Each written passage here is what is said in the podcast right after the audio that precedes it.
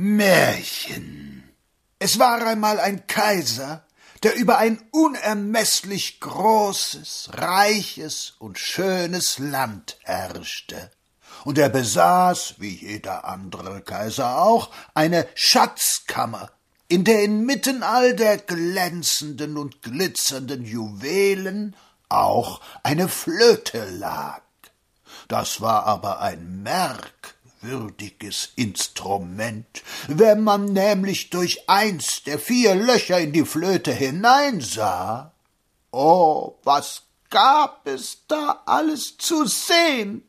Da war eine Landschaft darin, klein, aber voll Leben, eine Thomasche Landschaft mit Böcklinschen Wolken und Leistikoschen Seen.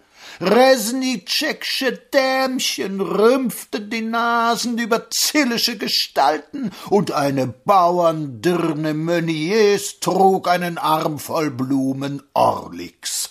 Kurz, die ganze moderne Richtung war in der Flöte. Und was machte der Kaiser damit? Er pfiff drauf